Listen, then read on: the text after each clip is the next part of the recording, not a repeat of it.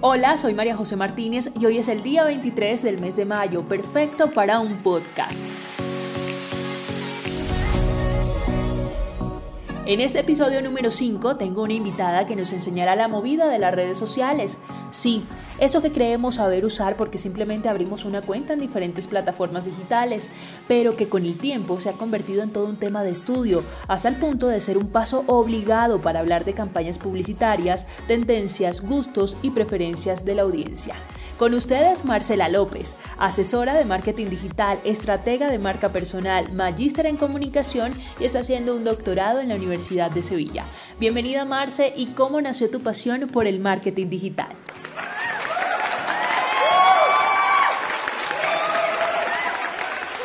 María José y hola a todos. Primero que todo, muchísimas gracias por invitarme a ser parte de tu podcast. Y bueno, ¿cómo nació esa pasión por el marketing digital? Fue en verdad, fue algo inconsciente, no fue algo planeado. Hace más de 11 años eh, estaba haciendo una especialización en mercadeo de manera automática o como por inercia los contenidos de marketing que iba leyendo en blogs los comencé a compartir a través de Twitter. Después de eso empecé a hacer redes de contacto, amigos a través de Twitter, luego vino una reunión, eh, te estoy así como resumiendo, luego vino una reunión presencial en la que uno de esos amigos de esa red de contactos me invitó a, a ser parte en esa reunión, iba a estar la entonces viceministra TIC de Colombia. De ahí, de esa reunión, comencé a trabajar en Canal Telecaribe en el área de Social Media Manager y como productora de un programa de tecnología de Waka y fue algo que se fue dando en el camino, o sea, fue, se fue dando, fue un camino que al irlo caminando se fueron dando oportunidades y en eso descubrí que definitivamente el marketing digital eh, era lo mío, es algo que me apasiona y que hoy en día pues no me veo haciendo otra cosa. Marce, ¿qué debe tener en cuenta una persona u organización a la hora de elegir a un asesor en este tema y no morir en el intento de confundir roles? Por ejemplo, ahora se habla de contratar influenciadores. Tu pregunta es importante y creo que una persona u organización debe tener muy presente que una sola persona que tú contrates para manejar tus redes sociales no es suficiente.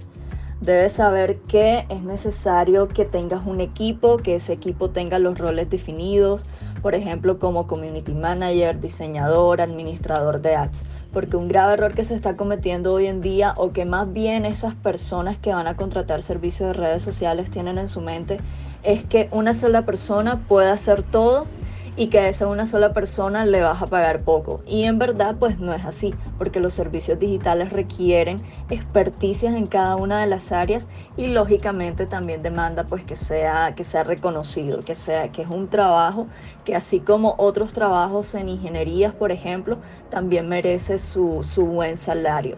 Y el tema de influencer sí es un tema bastante amplio Allí hay que entrar a ver cómo lo vas a utilizar en tu estrategia, si es necesario que uses un reconocido influencer, una persona reconocida, sea un deportista, un actor, o que utilices microinfluencers. Son varias cosas que hay que tener en cuenta según los objetivos que tengas con tu marca. Marcia tiene más de 10 años en este camino cuando no se hablaba mucho de marketing digital.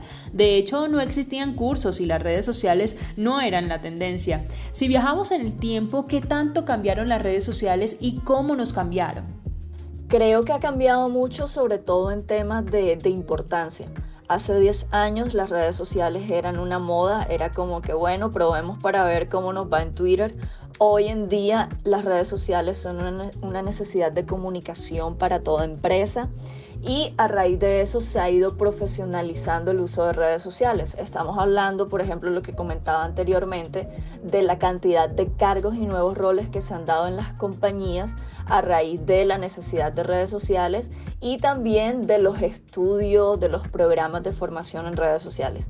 Y lo otro es que a nivel de plataformas, pues estamos viendo que constantemente estas están cambiando, se, se están actualizando y pues las redes sociales creo que la definen eso, que son cambiantes, eh, no sabemos qué va a pasar en el futuro, sin embargo creo que el marketing digital va a estar siempre presente en todo.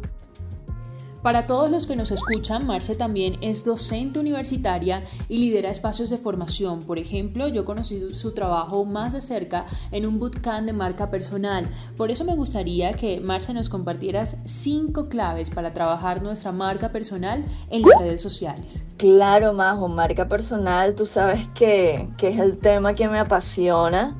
Y bueno, hoy en día, y de hecho a raíz de la pandemia, muchas personas comenzaron a ver la necesidad de tener una buena presencia digital, de trabajar sus redes sociales a nivel profesional para así pues abrirse oportunidades laborales y conseguir contratos.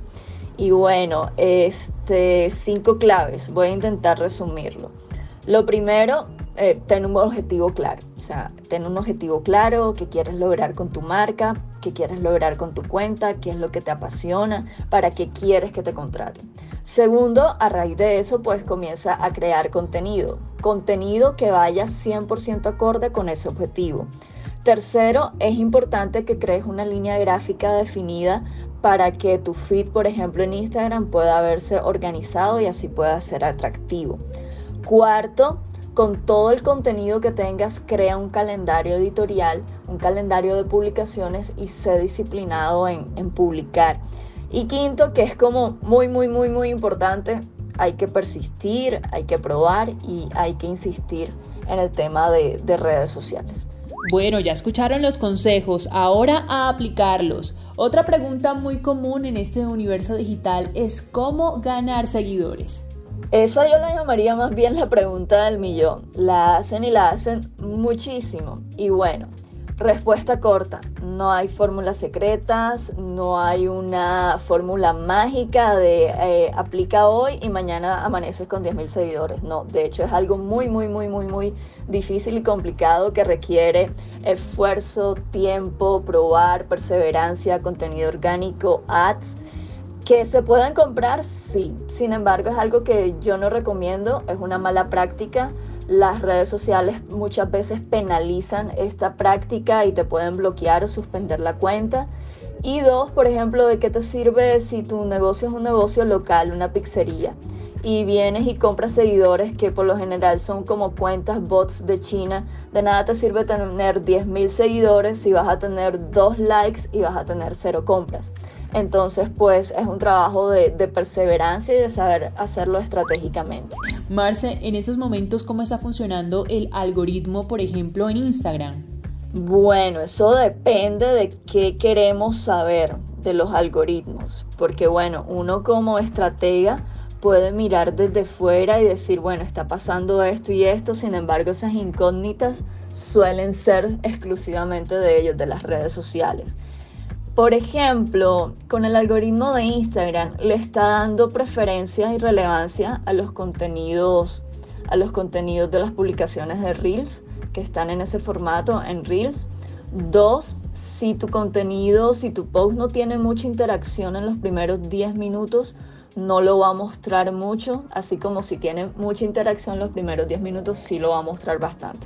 Sin embargo, esto que te estoy diciendo es resultado de de lectura, de mirar qué dicen otros profesionales del tema, más no es lo que tú digas como que es una verdad absoluta. Por lo que te estoy diciendo en redes sociales, el tema es cuestión de experimentar.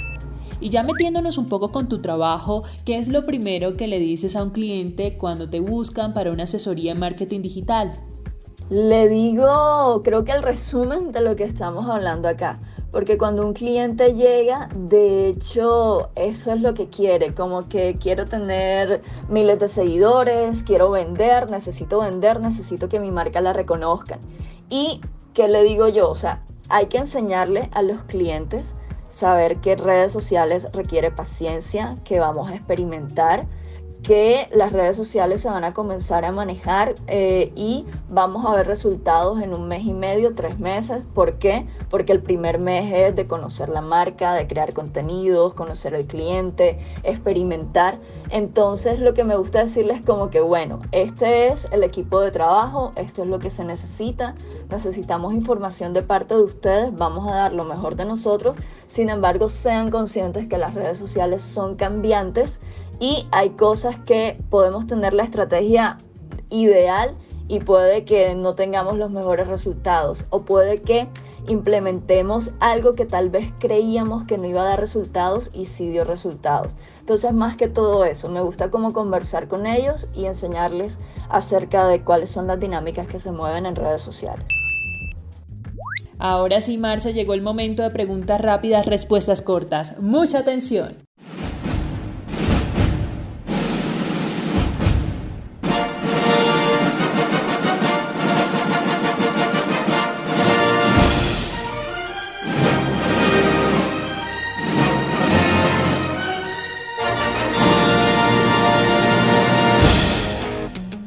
¿Tableta o celular?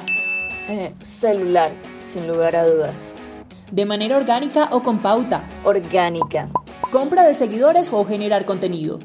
Generar contenido, indudablemente. ¿Mar o piscina?